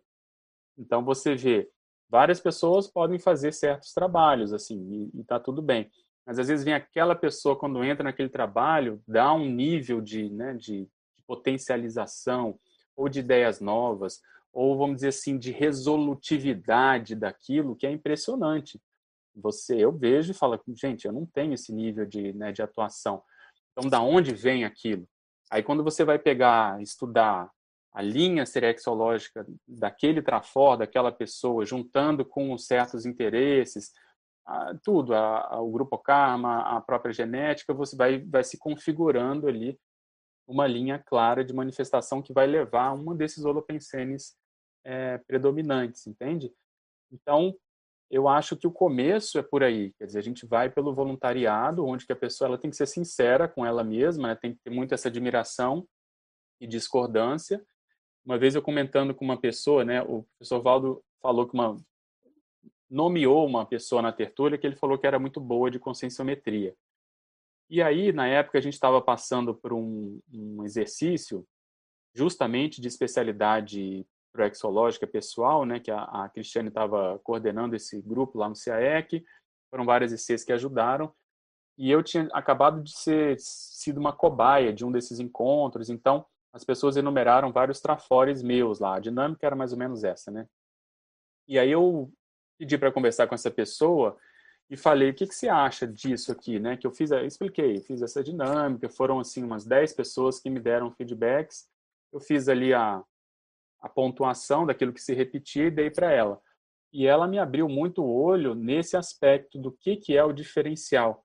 Então, vou dar um exemplo, né? Uma, as pessoas falaram que eu tinha bom humor, algumas pessoas falaram que era bem humorado. Aí ela falou assim, olha, será que você... Bem, você pode ter um bom humor, mas assim, para falar em trafor ou mega trafor, tem que ser um mega bom humor. Quer dizer, aquilo tem que ser da própria natureza da pessoa. Aí ela falou assim, olha, pensa no, professor Hernandes o professor Hernandes, ele, né, ele tem um bom humor, assim, ele, ele fala, ele faz piada, ele está sempre bem humorado, ele está sempre, quer dizer, isso é mais da, é inerente a ele. Eu não, eu sou mais sério, por mais que eu às vezes faça brincadeira, nem se compara com o professor Hernandes. Então, a abordagem que nós temos do Trafor, ela tem que ter esse, assim, o que é esse diferencial que eu tenho que é da minha própria natureza, né? Que, eu, que a pessoa não faz força e ela é assim, e aquilo já é positivo, já é homeostático, já é cosmoético. Então, pegando esse traforo, olhando o temperamento da pessoa, né, no voluntariado, naquilo que ela fez diferença, a gente começa a pensar: será que essa pessoa não trabalhou isso, né, extrafisicamente? E aí tem que extrapolar para assistência extrafísica, né? O que ela ficou ajudando os outros a quê, né? Com toda a paratecnologia, com toda a realidade extrafísica que às vezes né, existe um gap aí, mas a gente tentar fazer essa analogia para entender a manifestação da consciência. Então, é um processo né, de educativo, é um processo de desassédio mais bravo, realmente, é um processo mais de ideia, né, de transmissão de ideias, é um processo de plasmagem, de holopensene, enfim, eu, eu vou por aí, entende? Eu vou pela base prática da manifestação humana, só que a pessoa ela não pode querer tudo, porque quando a gente já fez dinâmicas com isso, a pessoa ela não quer abrir mão de nada, assim. Então é como se eu tivesse aquela lista de trafores e falar: não, não, isso tudo é meu. Não, você tem que ver. Tudo bem, tem tudo isso, mas o que que é o mais profundo, entende? Então assim, o que, eu quero dizer com isso? Às vezes a gente se apega e a conscienciologia, ela, ela, ela naturalmente, ela nos força a querer ser assim ou assado. Então, vamos supor, a gente tem aí conhecimento de uma, um caso até de personalidade consecutiva que a pessoa vem há várias vidas na política. Várias vidas, o professor Valdo já falou, a pessoa sabe, até conhece gente do passado né, que ela foi. Só que aí você vai fazer essa, essa dinâmica com ela e ela fala que ela é do parapsiquismo. Aí, tudo bem, né? A pessoa que sabe, mas você você pondera com ela, será que não tem aí também uma questão política, considerando todo o seu passado? Não, mas eu acho que predomina mais o parapsiquismo. E a pessoa não tem uma manifestação parapsíquica assim ostensiva, reconhecidamente, entende, em termos de grupo, não mostrou nada ainda, pelo menos. Então, obviamente que a gente respeita, né? A autopesquisa é da própria pessoa, mas você nota um apego ao parapsiquismo porque é muito valorizado na conscienciologia e assim por diante, né? E vice-versa. Tem pessoas que querem ser de uma área, mas você nota nitidamente que a manifestação dela do passado vem de outra. Então, acho que um dos gargalos é assumir o que nós somos, não tem problema nenhum, e vai fazendo, no caso, essa convergência com o parapsiquismo, se quiser, ou com a mental somática, ou com aquilo que ela, de alguma maneira, valoriza hoje em dia. Mas o diagnóstico ele tem que ser nu e cru, não tem jeito. É você bater ali uma radiografia, né, fazer uma tomografia, vamos colocar assim, e aquela realidade vai se impor. Aí você vai falar, ah, beleza, vim dessa dessa região, dessa desse holopensene, pode ser da religião, pode ser da arte, pode ser de coisas que não são tão valorizadas por nós, mas ali intrinsecamente aquele holopensene, a pessoa pode fazer a expansão, entende? ela não, ela não tem um desmérito, não, não é menor em função disso. Pelo contrário, às vezes é ela que não está assumindo os trafores que ela tem naquela área né, específica, entende? Então, André, não sei se eu, se eu compliquei muito, mas eu iria na, né, no voluntariado. É, não complicou não, pelo contrário. E é que é um assunto... É, desculpa. É que é um assunto trás, que a gente vê que, assim, muitas... É, a gente tem, né, aquela fórmula básica, né, que a gente... Ah, olha os assistidos, olha quem chega para você assistir, mas eu acho que é bem isso mesmo, é muito mais profundo, é uma conscienciometria, assim, nem se falou, nua e crua, né? Não tem muito por onde fugir. Mas, Ana, assume aí. Né? Não, eu só pensei, não, pensei na hora que vocês estavam discutindo agora, que para as consciexes o raciocínio é meio diferente, né? Então, por exemplo, às vezes, às vezes as pessoas que falam assim, não, esse trafora é meu, é esse que eu tenho, ponto que eu quero. Quando vê, por exemplo, o Hércules Galó, ele foi empreendedor, não tem a parte intelectiva, intelectual, noloteca, não é o estilo. E aí o professor Paulo elogia, elogiava né, a energia, o desassédio que a pessoa fez, e para várias outras consciências da paralencologia. Então, parece que às vezes ajuda a pensar um pouco na paralencologia e usar para nós também mesmo o critério, né? Porque parece que ele é meio diferente. Aqui eu tenho que ser, né? É só o que eu, o que eu acho que vai né? ficar bem na fita. É. Mas para as consciências eu admiro lá, né? Se o Eco Galo foi meu parador, vai me achar o máximo. Mas, e ele não fez uma produção intelectiva ou algo assim, mas ajudou gente pra caramba. Então, acho que é exatamente o que vocês falaram, falaram, né? Assumir a sua singularidade, a pessoa cresce, né? Não, e você ah, resgata o público que tem que resgatar, né? É, você tem que assistir é. pronto, né? Não, é, e vai ficar bem nas outras áreas, vai crescer os outros aspectos, né? É, você vê, né? Eu fico imaginando aí, pegando a paralencologia, né? A veronesa, né? Foi uma santa, Santa Lúcia. Então você pode pensar, puxa, né? A pessoa hoje é na, na consinha aqui, que é da religião, ela fala, nossa, mas religião, né? É o problema. Aí você olha esse caso, você fica pensando, puxa, da onde que ela aprendeu a ter aquele parapsiquismo, né? onde que ela fez muita assistência, processo intelectual ali junto para fazer o processo de educação no meio religioso, né, da, da, pedagogia e aí por diante. Então, o primeiro aspecto eu vejo que realmente é esse, é assumir essa, essa singularidade. O Odílio queria falar. Pedro, é, em dois itens aqui, voltando um pouquinho que a Marilux trouxe lá, né?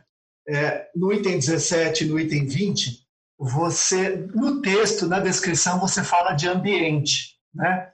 E, e o ambiente, como o ambiente, né, é, na minha visão, é importante para o processo interassistencial, né? Inclusive o professor Valdo, ele coloca, ele coloca lá no Bases do, da Assistenciologia, no Homo Sapiens Reubanizados, ele fala né, que amar é fazer os outros se sentirem melhor em comparação com você. Né? E criar esse ambiente aí é deixar, é, é, é, é favorecer essa expressão de amor aí, né? num sentido sem pieguice, num sentido mais né, amplo, mais profundo. Você vê dessa questão da criação de ambiente, isso sempre me chamou muita atenção. Né? E, e isso é base também da formação dos campos, de cursos e tudo, Exato. enfim. Né? Criar aquele ambiente né? para que a assistência se, se, se concretiza. Aconteça de forma bastante profunda, né? É, eu vejo que as energias elas não mentem, né? A gente sabe disso. Então, criar um ambiente significa você fornecer para a pessoa um ambiente de espontaneidade, né? Um ambiente desarmado, um ambiente de confiança. Então, esse holopensene é o mais sério, né? Porque na dimensão humana, muitas vezes a gente fica com o pé atrás, ou a gente não se abre tanto, né? Ou a gente fica muito receoso às vezes, né? Então, a pessoa que tem uma confiança maior em si, ela é aquilo, quer dizer, ela cria esse ambiente de modo, de modo natural, no sentido de, de tentar puxar o melhor da pessoa, né? O professor Valdo tinha muito essa especialidade de, de olhar, às vezes ninguém via, às vezes, né? Num trafor, numa certa pessoa que sempre deu problema, vamos colocar assim, pegando um caso desse, né? E aí, de repente, ele vai lá e pinça um trafó da pessoa, cria esse ambiente e daqui a pouco a pessoa melhora, né? recicla, começa a produzir. Então, tudo vem a, né, a partir desse olhar né, de você, como se fosse assim, acreditar no outro no bom sentido, né, de você olhar, saber enxergar esse trafó e criar ambiente. O que é criar ambiente? Ele chegava no grupo, o professor Valdo, e bancava, entre aspas, aquela pessoa, né? Olha, não, você é o máximo, você é assim, você vamos mexer com isso daqui, faz essa pesquisa para mim. E aí a pessoa, ela se sentia motivada, daqui a pouco ela, ela aflorava, né? Ela, ela vinha com uma nova reciclagem.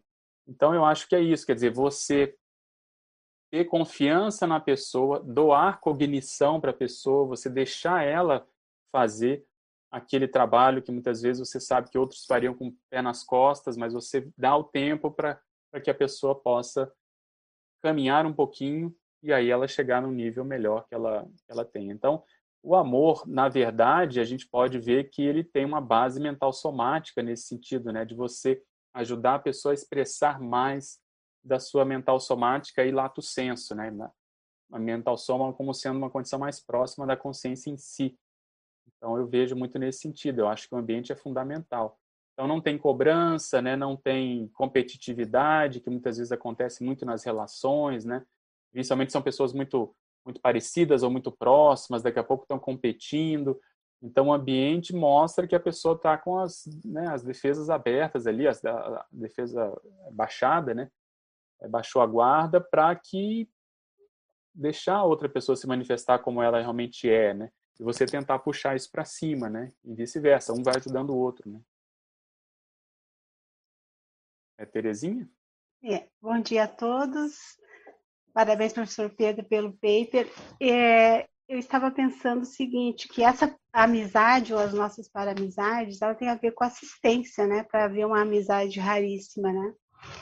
E no meu, assim, na minha visão, eu fiquei avaliando sobre a questão do amparador da TENEPS. Né? Acho que isso você falou um pouquinho no início até. É, seria possível que esse amparador, esse nosso vínculo, teria a ver com essa paramizade? Eu até não falo raríssima, né? Mas uh, até que ponto eu posso saber assim definir se eu tenho uma paramizade raríssima com esse amparador? Poderia ampliar um pouco, Pedro? É, eu acho que é, é a Consex que está mais próxima, né, e mais assim à mão para a gente poder fazer esse, essa pesquisa. Com certeza é uma paramizade, né, não tem dúvida. Com grandes chances de ser uma paramizade raríssima, né, obviamente. Mas eu acho que o bacana, até o, acho que o Ivo né, tem um, um, um paper que ele comenta sobre isso, é você ter isso como fonte de pesquisa, né? Então, da onde vem essa, né, quem é essa consciência, da onde vem essa, essa relação?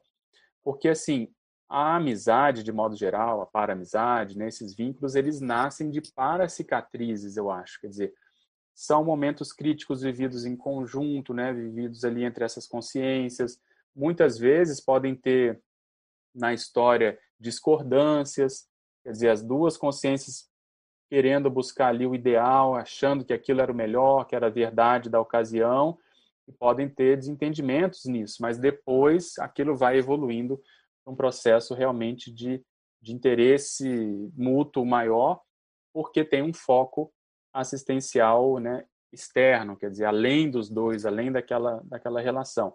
E o amparador da TENEPS é exatamente isso, quer dizer, ele não está ali necessariamente pelos belos olhos do tenepsista, ele está ali pelo trabalho né, que está sendo feito, aproveitando esse vínculo com o tenepsista, né, fazendo uso positivo desse, desse vínculo e tentando melhorar tudo e todos, quer dizer, tanto o tenepsista como os assistidos, mas o foco principal é, é assistência. Então, o tenepsista, eu vejo que ele se ele fizer o dever de casa, né, se ele vai se desenvolvendo bem, se ele leva o TENEPS a sério, naturalmente ele começa a trabalhar mais próximo desse amparador, mais ombro a ombro, ele já tem bem clara a sinalética, ele já tem projeções com esse amparador, ele já tem a telepatia estabelecida, e aí você, com esse para-convívio, você vai vendo essas conexões do passado, né? Qual é o holopensene desse amparador, né, qual é a base de manifestação dele ou dela, e aí você vai estreitando mais esse, esse laço. Mas eu vejo que enquanto a gente não tem essa ou esse know-how, expertise ou até maturidade, a prioridade é o próprio é o próprio trabalho. Então eu colocaria isso como hipótese, né? E aí conforme os anos vão se passando, a gente vai tendo, vai estreitando mais esse esse laço. Então, assim, o professor Valdo comentava bastante que a para-amizade raríssima, em geral, ela tem essa, esse processo de recepção, né? Quer dizer, um está recebendo mais conteúdo mental somático, né, do que o outro que está fornecendo, né? Então, em geral, o amparador da TENEPS é mais ou menos do, do mesmo nível evolutivo do, do, né, do tenepsista, obviamente que está se manifestando de psicossoma. E aí, quando a gente tem essas experiências e vem uma outra consex que você nota que é mais evoluída, aí você tem clareza desse, realmente desse gap, né? E aí os dois aproveitam a vinda daquela consciência que é mais gabaritada. Né? Pedro, é, nós temos aqui, o pessoal está se manifestando bastante, bastante perguntas. Aqui tem 11 perguntas aqui na fila. Eu vou Opa. passar algumas aqui, ver se você consegue atender. É, a primeira aqui é do Eduardo Dória, lá de Curitiba. Professor Pedro, gratidão pelo seu paper, trazendo mais sobre o universo de estudo sobre o entrelaçamento entre a holomemoriologia e a transafetivologia. Ele pergunta, no item 4 da enumeração, na página 3, crise grupo kármica, a paramizade raríssima aparecendo quando a consciência emissivista mais precisa. Como podemos evocar nossa paramizade raríssima fora deste contexto de crises grupo karmas, para que não sejamos vistos como pedinchões? Como estreitar esse paravínculo essencial fora das horas de maior necessidade, seja para nós, seja para os outros? É ter assistências. É, respondendo de modo bem prático, é fazendo por onde, né? Quer dizer, mostrando o serviço.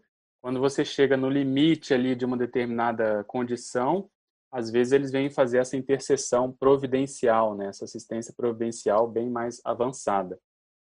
O problema todo que a gente eu usei essa expressão aí que é do, né, fruto de uma sincronicidade também com o professor Valdo, né, que a, a Cristiane gosta muito, ela estava no Holociclo, acho que eu já comentei isso várias vezes, ela também, né, na, na tertúlia de 30 anos de voluntariado que ela tem, trintênio do voluntariado, se não me engano, e ela comenta isso, quer dizer, o professor Valdo disse que o transmentor, que é o evoluciólogo, em que inclusive ele tinha como melhor amigo, né, dele, com certeza para amizade raríssima e maior, que ele sempre comentou, quando ele viesse para Foz, o professor Valdo mudasse para Foz, o transmentor iria aparecer mais.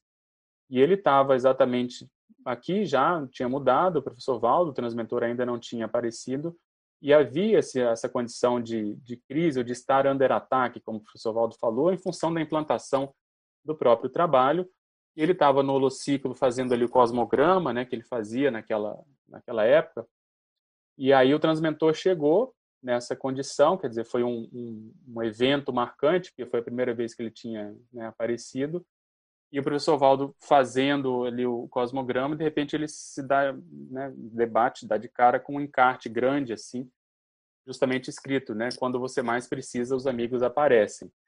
Então, apesar de não ter essa conotação de você ficar pedindo, né, ninguém vai ficar esperando isso para poder ter amparo. Você confia nos amparadores e vai fazendo o seu trabalho e de repente você é surpreendido. E guardadas as proporções, comigo, né, foi mais ou menos a mesma coisa, né? Essa fase do ano passado foi a mais crítica em termos de estar under ataque em função, né, da escrita do livro, em função dos trabalhos que a gente estava fazendo, em função dessa crise grupocármica aí de, né, de uma doença inesperada. E aí, beleza, foi no auge da, né, da condição. E isso já aconteceu outras vezes também. Por exemplo, você, a primeira vez que eu dei um, o curso Lucidez Retrocognitiva, que foi a primeira turma, foi bem complicado também, foi bem difícil em termos de desassédio, de pressão holopensênica.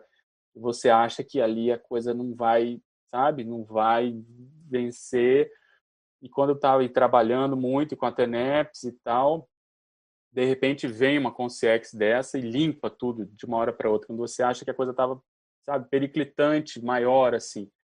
E não que você fique pedindo, você está fazendo o trabalho, mas daqui a pouco você se dá conta de que a coisa está mais séria do que você imaginava, e aí vem, tem uma intervenção como essa e melhora todo o ambiente, não por você, mas em função do trabalho, obviamente, que estava sendo feito.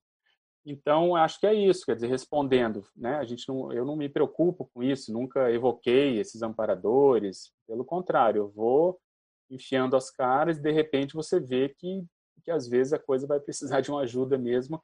Normalmente você vê isso depois que eles aparecem, né? Quer dizer, se eles apareceram é porque realmente precisava, né? Porque eles têm essa, esse calculismo cosmoético, paracalculismo muito aguçado, né? Então é isso. Quanto mais a gente trabalhar e fizer assistência de ponta, no sentido de você tentar levar ao máximo a sua assistencialidade, mais você receberá é, visitas providenciais inesperadas, né? Como nesse caso. Agora, é, Luísa Consciência, de Lisboa, Portugal. É, bom dia a todos. Paper muito interessante para ampliar o conhecimento sobre o tema. Na enumeração, na página 13, poderia ampliar o número 12, interseriexualidade? Vamos lá a para-amizade raríssima desnudando fios, liames ou pistas imperdíveis da pesquisa holobiográfica. Então, interseriexualidade é um, né, um conceito que o professor Valdo trouxe quando a holobiografia se cruza, né, as holobiografias se cruzam. Então, a gente já comentou um pouco, quer dizer, você vai vendo a raiz da sua manifestação né, no passado através de um espelho. O espelho é aquela consciex que você nota que tem um vínculo muito grande com você, né? Um, um, vínculo muito mais profundo. Então, eu, quando aconteceu essa experiência, eu, eu, eu procurei referências em termos assim de intimidade, de pessoas que eu me sentia bem, eu me sinto bem, né? Então, eu peguei amigos raríssimos intrafísicos, peguei a própria Cristiane, que é minha duplista, peguei o próprio professor Valdo. Então, né, você tem ali referências de amizades e de pessoas com as quais você se sente à vontade para falar o que for. Entende? Então, e aí quando você compara com essa Consex, você vê que é muito mais mais profundo por dois aspectos. Primeiro, porque tem essa trajetória serexológica mais é, contínua, vamos chamar assim, né, mais constante, mais frequente, e também porque você está na dimensão extrafísica, que isso tudo favorece você perceber essas, essas conexões. Então é inevitável, assim, e como a gente já está muito nisso, né, já tem esse olhar, você vai pescando as suas, é, esses fios, né? É, Para dar um exemplo prático, eu tinha uma ponta solta, né, de uma, de uma pesquisa retrocognitiva em função de algumas retrocognições que eu tive, e aí eu procurava juntar com, né, com a, questão do litre, com as minhas manifestações, mas aquilo tinha uma coisa, uma ponta solta que não fechava e que eu deixava ali. E que apareceu em vários momentos, em alguns momentos. Num deles, num curso que a gente faz lá no CAEC, no, no Laboratório de Retrocognições, que a gente chama de imersão, em que eu fui a cobaia e tinham ali né, um, dois epicons, na, se não me engano, a Daiane e a Cristiane me ajudando. E ali apareceu muita coisa vinculada ao processo da Mongólia, né? Apareceu mais de uma vez ali, aquilo não, não sei, Aí eu vinculava quando eu estava no OIC num amparador específico que tinha realmente uma cara de mongol, né, que aparecia muito no acoplamentário, né, eu lembrava daquilo, mas será que tem a ver? Tem outras pessoas do nosso grupo, né, que a gente sabe que tem vidas na Mongólia, o professor Valdo já comentou, então eu sempre tinha essa hipótese também. Mas aí quando vem essa amparadora, né, com uma cara de mongol, assim, com o olho bem puxado, bem nítido assim, aquilo já chamou muito a minha atenção e na semana do, do próprio fenômeno, eu recebo uma, uma, uma coisa pela internet vinculando uma, uma retropersonalidade que eu tenho como hipótese de ou de ter sido, de ter a ver com essa, com essa pessoa, uma viagem que ela fez para a Mongólia para estudar aquele povo, enfim.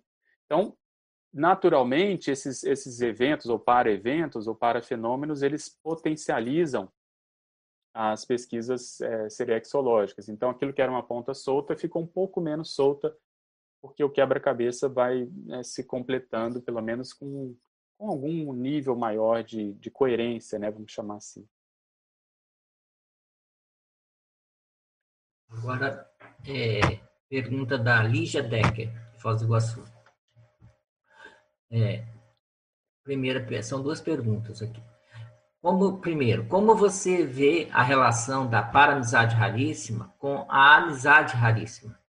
Acha que a identificação de uma paramizade raríssima facilita a identificação de amizades raríssimas no nosso dia a dia?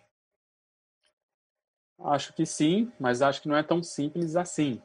Então, ajuda porque você tem mais cognição, você vê mais essa, essa relação em si, né? Porque a vida humana ela é muito complicada, né? Ela ajuda para um lado e não ajuda pelo outro.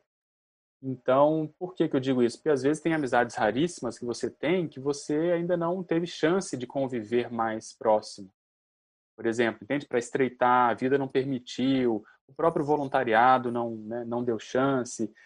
Mas se for mesmo, a vida vai conduzir aquilo para acontecer. É impressionante isso. Você pode esperar eu tenho alguns casos interessantes em que eu vou observando. É, o bom de ficar mais velho, né, de você envelhecendo, é isso, né, que você vai tendo mais chance também de ver certas coisas acontecerem. Então, por exemplo, você, é, eu tinha uma retrocognição com uma pessoa da, da CCCI e aquilo não nunca teve chance de me aproximar. Eu era muito próximo de uma pessoa entre nós dois, vamos chamar assim, que era a, a a duplista, né, ou o duplista ali, ó, o parceiro dessa dessa consciência. Muito, e eu ficava encucado com isso, né? Falei, Poxa, mas até que as coisas foram acontecendo, acontecendo, acontecendo, e hoje eu sou muito próximo dessa pessoa da retrocognição dos dois, né? Então você vai vendo que a vida vai te levando a isso. Então, na busca de amizades raríssimas, a gente tem que ver o nosso contexto atual, mas também ter um olhar mais espalhado para ver aquela consciência que você não teve chance, mas que você sente que tem algo mais profundo, seja porque você sente num parapsiquismo impressivo, seja porque você teve retrocognição. Uma outra que eu acompanho bastante, aí vem a, a ajuda do professor Valdo, né? Ele, ele falou para mim, olha, essa, esse, esse fulano aqui, onde você estiver no passado, ele vai estar, e onde ele estiver, você vai estar. Vocês são muito próximos, assim. E a gente sempre tem encontros muito, assim, fortuitos e profundos, e a gente se dá muito bem, mas a vida nunca tinha permitido, mais uma vez, ter essa convivência diária. Aí o tempo foi passando, passando, passando. Hoje a gente está de novo aí muito, muito próximo e a gente fica, né, fica de olho. Então, assim, o que, que eu quero dizer? A busca das amizades, a gente tem que olhar além das amizades do nosso círculo atual. Então, você tem que olhar a CCI e ver, às vezes, né, aquela pessoa que você assiste, às vezes, uma live, ou você conhece por intermédio de um outro, mas você sente que tem alguma coisa e você ou estabelece o contato, né, tenta estabelecer um contato já para catalisar isso, ou espera que a vida vai te conduzindo para conviver naturalmente com essas personalidades. Então, sejam para amizades raríssimas ou amizades né, intrafísicas raríssimas, eu acho que o tempo vai, né, vai ajudando. Então, uma coisa repercute na outra. E aí, só para fechar, para não me prolongar muito, a para amizade raríssima, você vê que ela às vezes ela alcandora, né? Ela está por cima às vezes de um grupo, né? No sentido de de assistir um determinado grupo e você começa a dar mais valor para pessoas que você às vezes não dava em função daquele espelho extrafísico que você teve, né? Então tem muito, muitas amizades, como a gente é, é cego, surdo e mudo em termos de retrocognição, tem muitas amizades profundas que nós temos aqui na, na vida humana que a gente não a gente está bobo, né? Tá babando ainda, tá, tá comendo bola, assim, não está percebendo porque nós somos ignorantes em termos serexológicos, né? Então, acho que só de manter esse, esse interesse na descoberta de amizades, primeiro que melhora o nosso convívio de modo geral, e segundo que faz com que isso né, se torne mais interessante a pesquisa grupocárnica. Às vezes o professor Valdo falava assim para a gente, ah, fulano ali, seu amigo, né? Ele se referia àquela pessoa como seu amigo. E você, Exato. assim, você até conhecia a pessoa, mas você não pensava assim, né? Perfeito. Ele chamava atenção para essa amizade que estava insuspeita.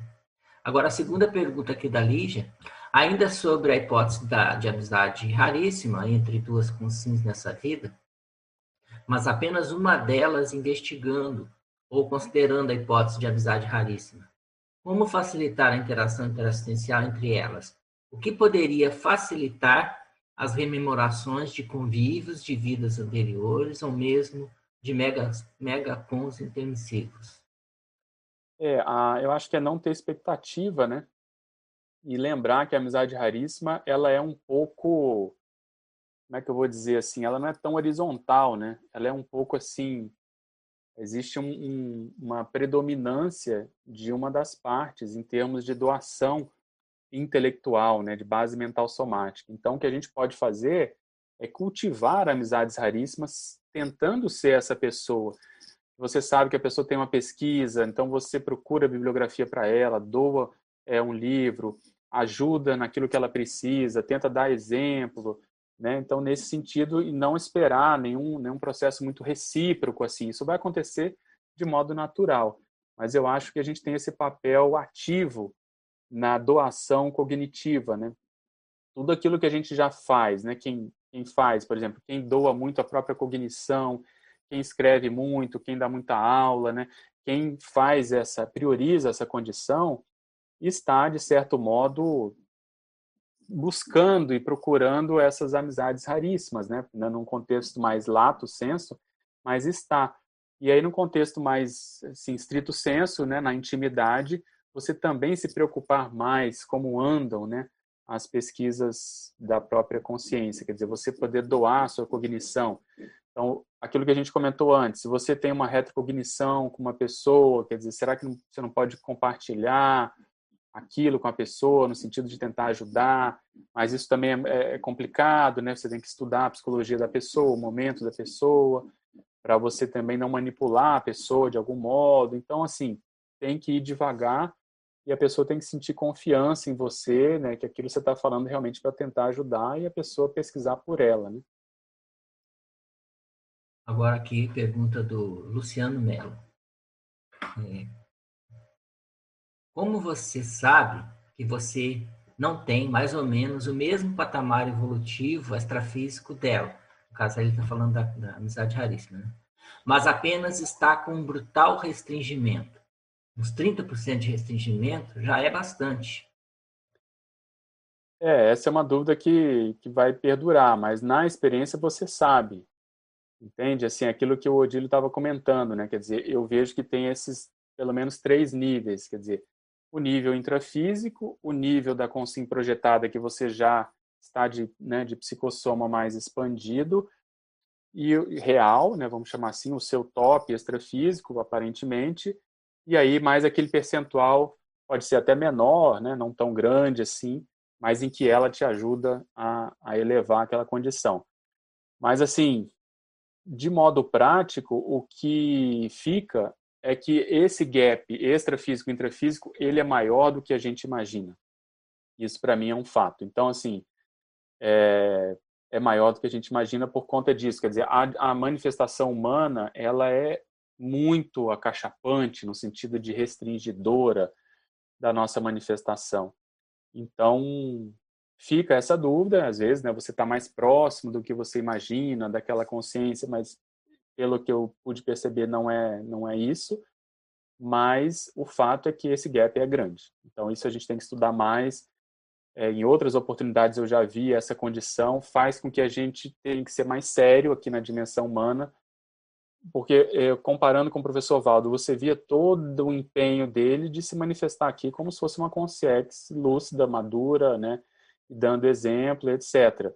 E muitas vezes no meu caso, por exemplo, o gráfico ainda é muito quebrado, quer dizer, tem manifestações eh, mais homeostáticas, manifestações um pouco mais de consim convencional, e isso vai.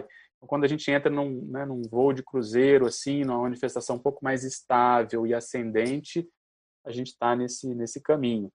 Então, é um desafio muito grande, mas volto a repetir, o que fica é que esse gap é maior do que a gente, a gente imagina. Então, muitos de nós, com certeza, vão ter surpresas quando dessomarmos e recuperarmos a lucidez depois da segunda dessoma e falar, nossa, como eu era uma meba, né? Como eu era realmente... Às vezes a gente se contenta, né? Que a gente está assim, está assado e tal, mas eu, por mim, eu falo, isso é mais sério do que a gente imagina. Quer dizer, esse gap é maior e a gente tem que fazer mais força para tentar realmente se manifestar mais como consciex aqui. Agora aqui, Pedro, a Virgínia Ruiz traz uma série de indagações sobre aquela consciex. É, você designou algum epíteto ou apelido para ela? Fala um pouco mais dos traços pessoais e características holopensêmicas dela. Quais as especialidades dela? É, ela tem conexão com a Invex? Você sabe em qual Comunex ela está atualmente? De qual retrovida você pensa que conheceu ela e em qual eu pensei? Nossa, questionário, né? De pesquisa. Não, ela, ela tem essa base nórdica de manifestação, né? Uma, uma condição você vê multirracial, ela pode fazer rapport nitidamente com o povo ali oriental e com o povo europeu muito grande, assim, você vê fácil essa, essa manifestação. Isso vem de uma das especialidades dela que eu chamei né, de para-universalismo, assim, porque há um interesse muito grande dela de com coisa com ET, com extraterrestre, com viagem interplanetária, com aproximação desses povos é, diferentes, seja na dimensão humana, seja na dimensão extrafísica. Então, aquilo que eu comentei de interextrapolacionismo, as experiências que eu tive com extraterrestre, eu vi que tinha uma base né, dela lá atrás, nunca tinha pensado nisso, né? Então isso é uma das, das especialidades que eu vi de cara.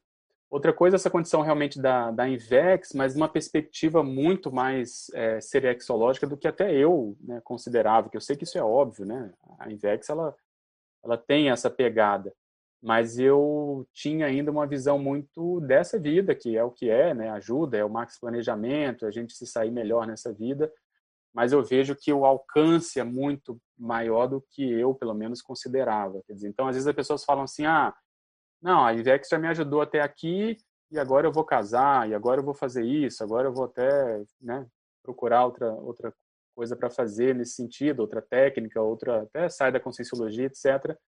Então você vê que isso ainda eu acho pequeno, porque a Invex ela tem esse efeito de longo prazo maior e ela de algum modo ela tem esse know-how. Eu vejo que ela aplicou muito isso e ela se deu bem com isso e ela queria me, me transmitir essa essa condição.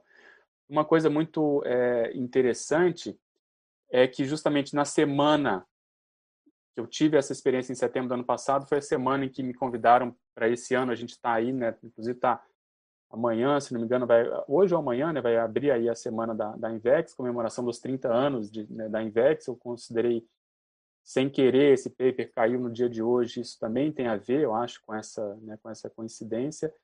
Então, assim, eu acho isso. Outra coisa, eu me sentiria muito mal se eu, por exemplo, vamos supor que eu desistisse da Invex e está tudo certo, né? as pessoas fazem o que quer, tudo é assistência, e vamos supor, tem filhos, né? a pessoa acha que a Invex deu até ali. Eu me sentiria muito mal, não pelo fato dessa decisão em si, mas ao chegar na dimensão extrafísica e lembrar que, por exemplo, essa Consciex, sabe, investiu muito em mim, me ajudou, fez eu pensar. Então, eu ia chegar lá e ia ficar com cara de tacho, né? Tipo assim, ah, é, foi bom só até aqui, tipo assim, me ajudou só até aqui. Então, tem coisas na, na nossa ProEx que, às vezes, não que eles vão cobrar, obviamente, nós vamos nos sentir sem graça, sem jeito, né? É, por conta disso, por conta de um investimento que foi feito e depois a gente fala, nossa, mas eu não honrei até o final, né? Eu, eu pensei nisso, né? Não sei se todo mundo passaria por isso, mas eu, eu realmente passaria. E uma outra outra condição de especialidade é a própria memória, né? Então eu vi o vínculo que ela tem com a com a consecutivos, a conexão com o processo de parapsicoteca, esse holopensene dela que é assim, desejo de consumo, né? Quer dizer, você ter um holopensene propiciador, né, que você pode ajudar as pessoas a terem retrocognições, porque aí a informação já está dentro da pessoa, você só está catalisando essa condição, né?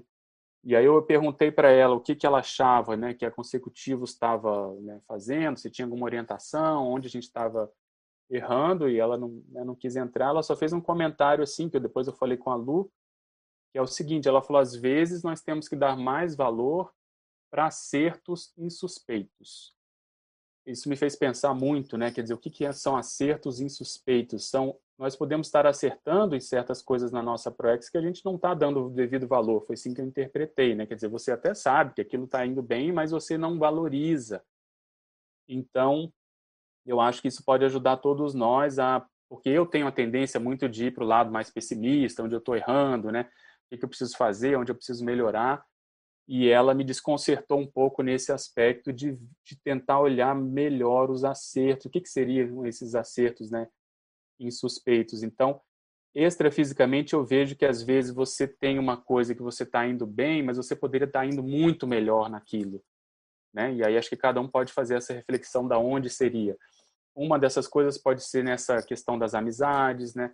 outras vezes na questão do, do valor que se dá, por exemplo, ao parapsiquismo, ou à escrita, ou alguma coisa que a gente faça que a gente sabe que está indo bem, mas não não está dando 100% ali ainda, né? Então isso acho que de algum modo atende. E a Comunex, eu não quero falar para não ficar gerando né, expectativa, mas é um processo realmente nórdico é, de manifestação. Eu tenho noção de uma parageografia bem clara, pelo que eu lembrei, mas eu preciso ter mais experiências para poder ver se confirma a minha, a minha expectativa. Pedro, a gente já está então com o nosso tempo encerrado.